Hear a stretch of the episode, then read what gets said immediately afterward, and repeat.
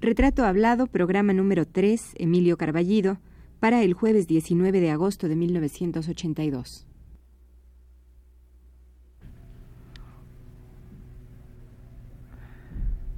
Radio UNAM presenta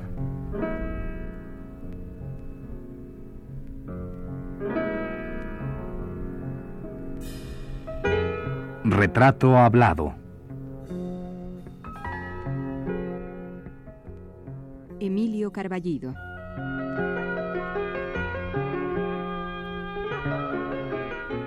Un reportaje a cargo de Elvira García.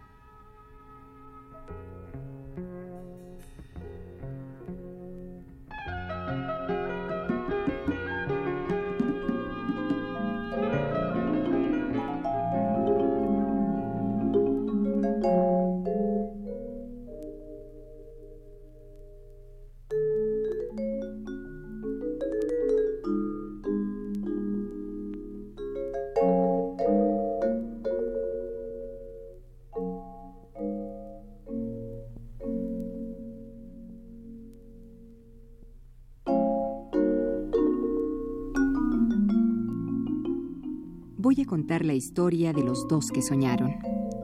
Eran dos hombres buenos, llenos de fe, que vivían uno en el pueblo de Chalma, famoso en todas partes por su santuario, y el otro en el pueblo de Chalco, famoso en todas partes por su santuario.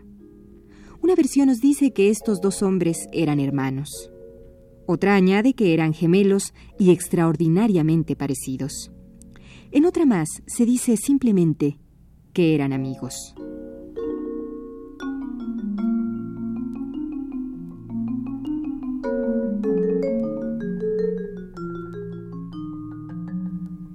Y sucedió que soñaron.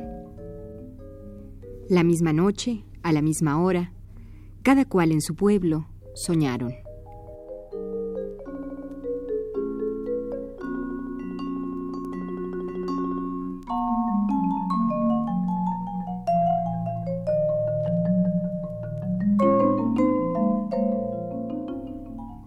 Fue el sueño que soñaron. Una figura prodigiosa, radiante, llena de signos milagrosos, advirtió a cada uno. Debes ir inmediatamente al pueblo donde vive tu amigo, tu hermano. Debes estar con él antes de que pasen dos días, y los dos juntos deben cumplir una manda de baile y rezos. Allí, en el gran santuario, a cuyo lado él vive. Ellos, postrados, asentían en el sueño, y la figura repitió con gran énfasis.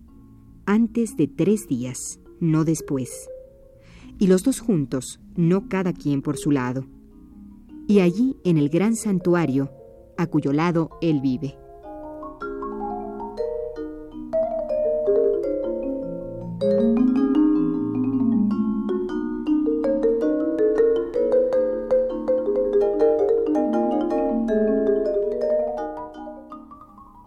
Despertaron sobresaltados y contaron el sueño a sus esposas.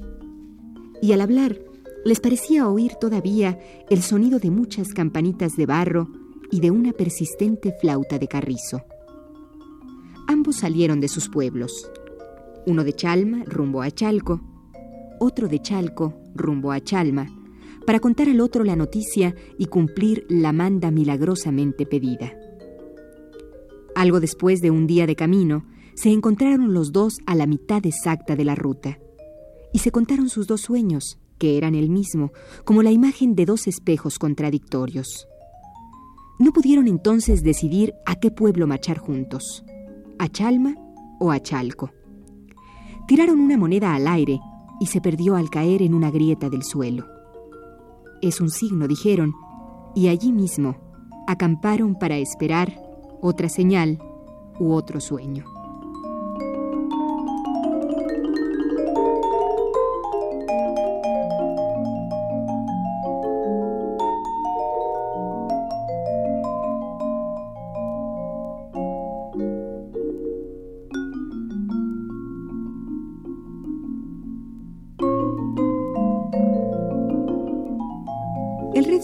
Esta historia la puede usted conocer, amable Radio Escucha, leyendo la obra teatral Yo también hablo de la rosa, de Emilio Carballido, una de las piezas de este autor que mejor acogida ha tenido tanto en México como en el extranjero.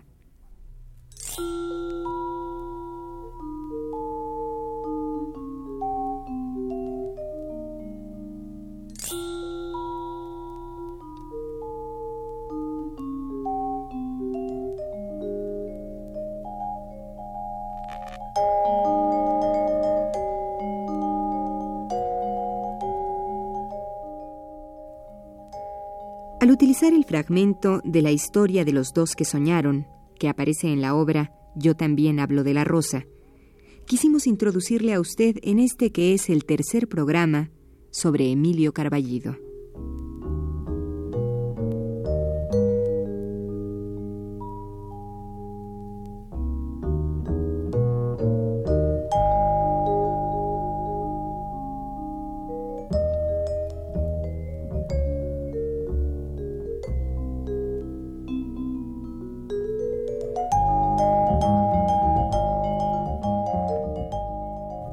Bueno, maestro, regresamos nuevamente a, usted personalmente y eh, yo quisiera preguntarle cuántas obras ha escrito usted en toda su vida, cuántas de ellas se han publicado. Ay, Dios, ¿a poco usted que llevo mi estadística? ¿Cuántas se han representado y cuántas duermen? Ay, mire, no sé, ¿cuántas duermen? Han de ser cinco o seis. Las demás se han representado y son bastantes obras cortas. Tengo unas, ¿qué serán? 13, 13, 26, 30 y tantas. Tengo unas 50 obras más o menos cortas. Y tengo unas 30 obras de tamaño normal. Por ahí. Pues sí, realmente usted, eh, creo que de los autores teatrales mexicanos, usted es de los que más han sido leídos y, pues escenificados, ¿no? Sí, sí, he sido prolífico y, y, sí me han montado las cosas y sí las han... Sí he visto la mayor parte de mis obras. Sí. Maestro, ¿qué podría usted decir de la nueva dramaturgia mexicana? Pues mire, yo he estado eh, trabajando con muchos jóvenes este, y publicando una revista especialmente para ellos y haciendo unas antologías. Llevo dos, va a salir muy pronto la segunda que se va a llamar Más Teatro Joven de México.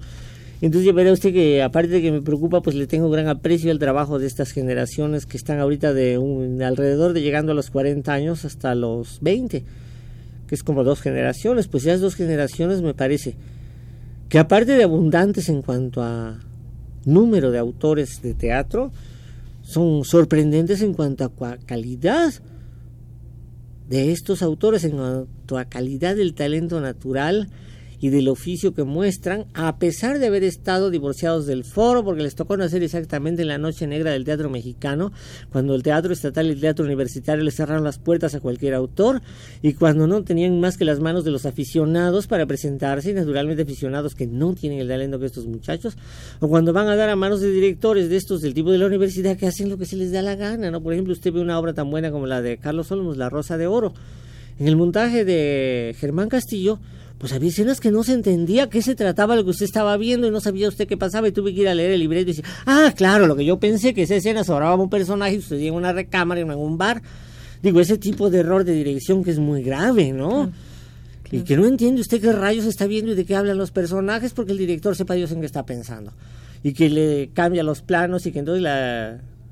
En fin, que era, que era un montaje muy mal para una obra muy bien. A pesar de eso, la obra, pues la obra al público le gustaba mucho, le dieron ese premio de mejor obra del año y estas cosas, y se dieron cuenta que Olmos es un hombre pues de talento y que lo han tenido retirado del escenario, y que este hombre con una con un acceso más frecuente a los escenarios tendría una producción mucho más abundante y pisaría más firmemente el foro.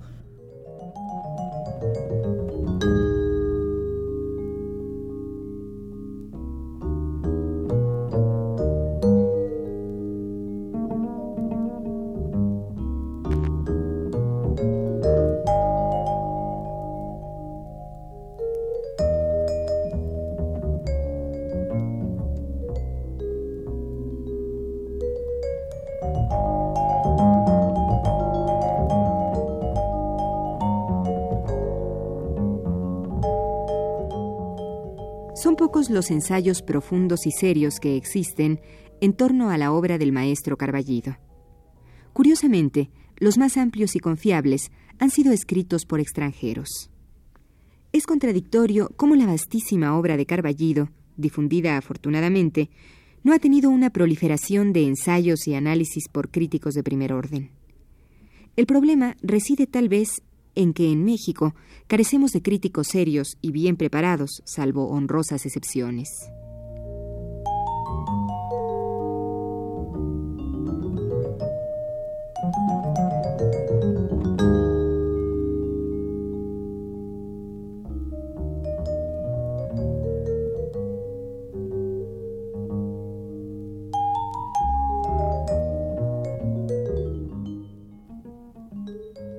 El escritor Juan Tobar hizo hace ya algunos años la presentación que acompaña al disco de Voz Viva de México con la voz de Emilio Carballido, quien narra algunos pasajes de sus obras Te juro Juana que tengo ganas, Yo también hablo de la rosa y El norte.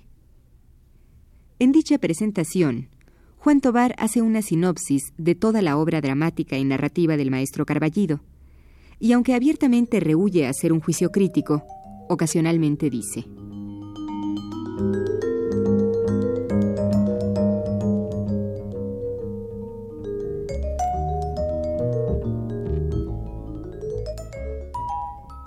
Desde hace casi 20 años, desde que Rosalba y los Llaveros se estrenó con gran éxito en Bellas Artes en 1950, Emilio Carballido ocupa un lugar destacado en el panorama de nuestro teatro.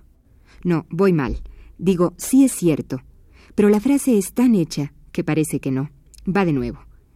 La obra de Emilio Carballido es de lo más interesante y provechoso que el teatro mexicano ha visto, y lo es por su abundancia, por su evolución lúcida, por la consiguiente riqueza acumulativa de recursos técnicos y profundidad temática.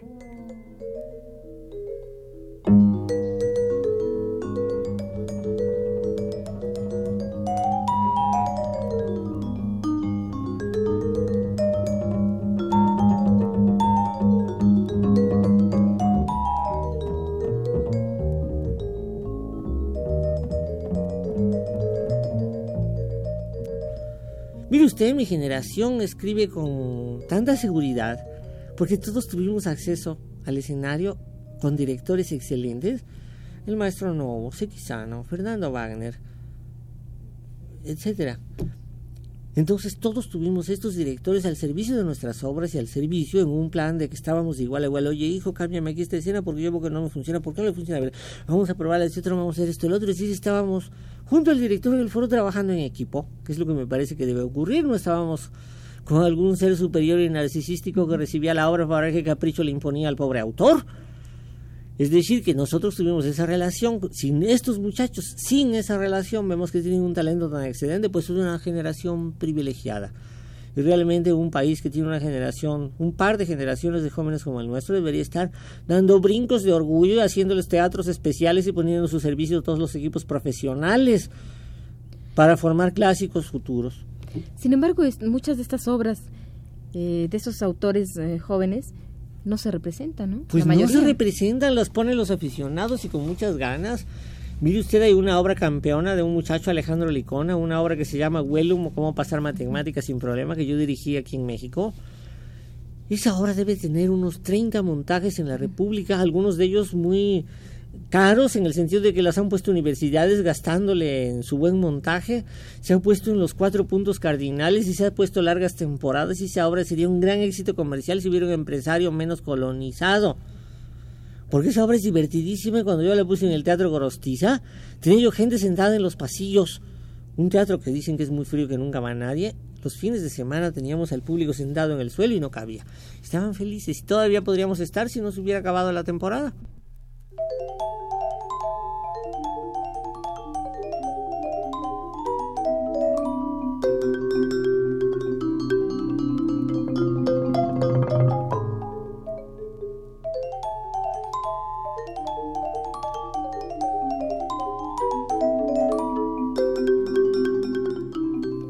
Gama de colores, temas, sabores y ambientes que Carballido le ha dado a su obra, la delicia del lenguaje cotidiano elevado a rango literario, el humor, la sátira, la ironía que se disfrutan y paladean, todo ello hace de su creación un muy estimable y valioso documento, no solo de la dramaturgia y la narrativa, sino de una época que pronto será solo historia de México.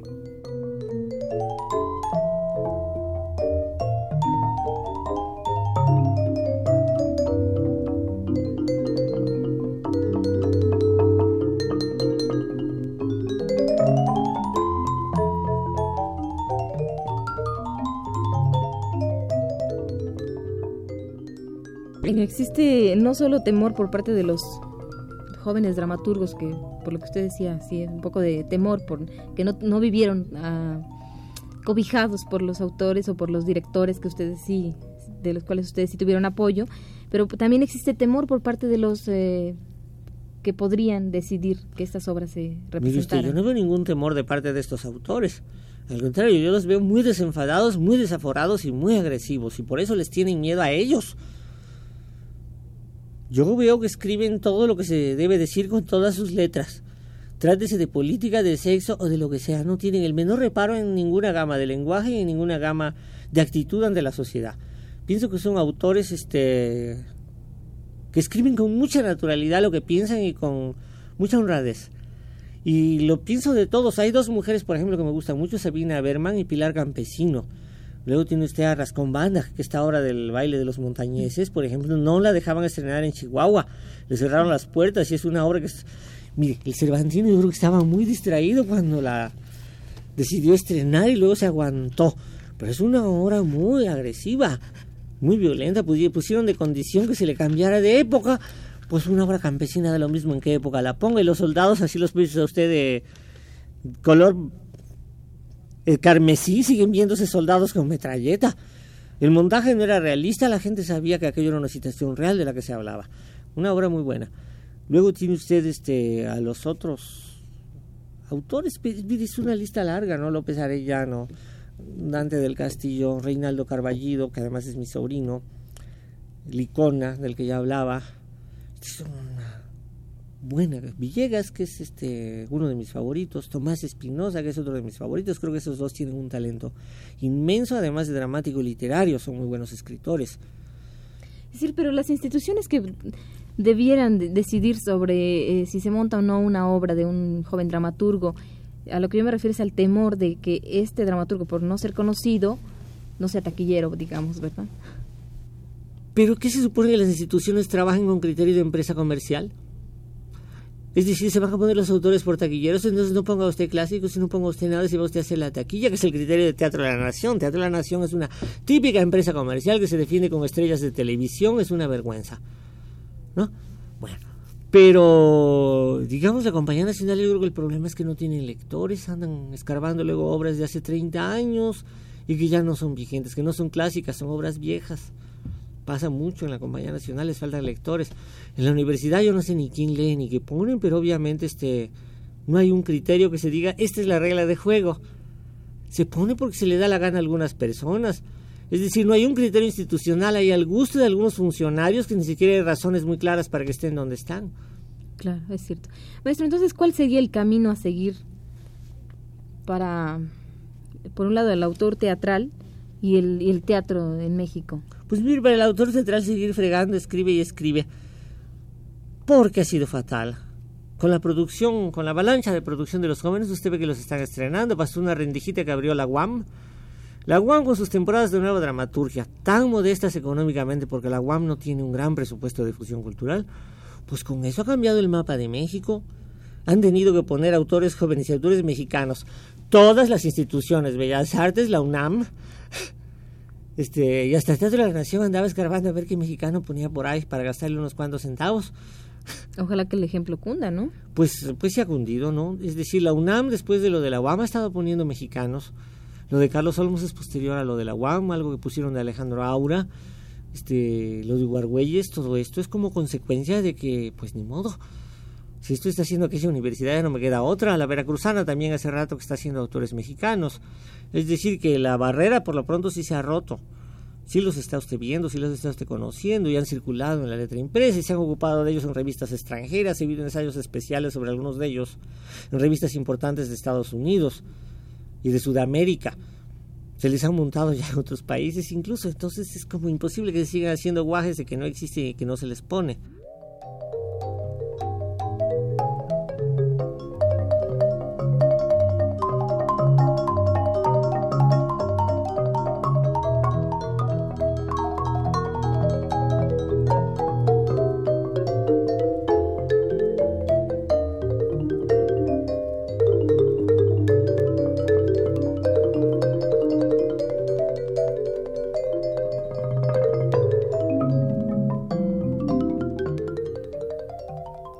Fue la tercera parte del programa sobre Emilio Carballido.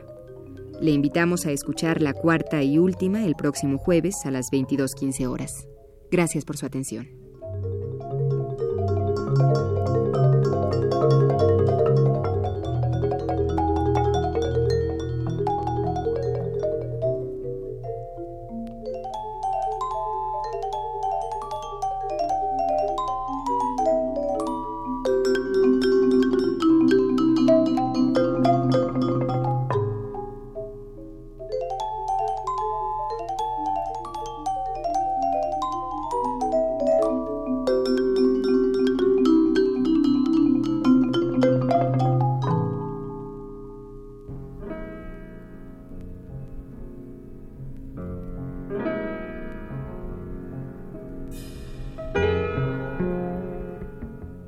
Radio UNAM presentó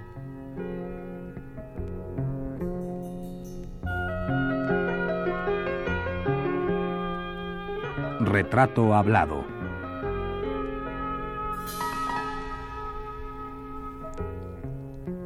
Emilio Carballido.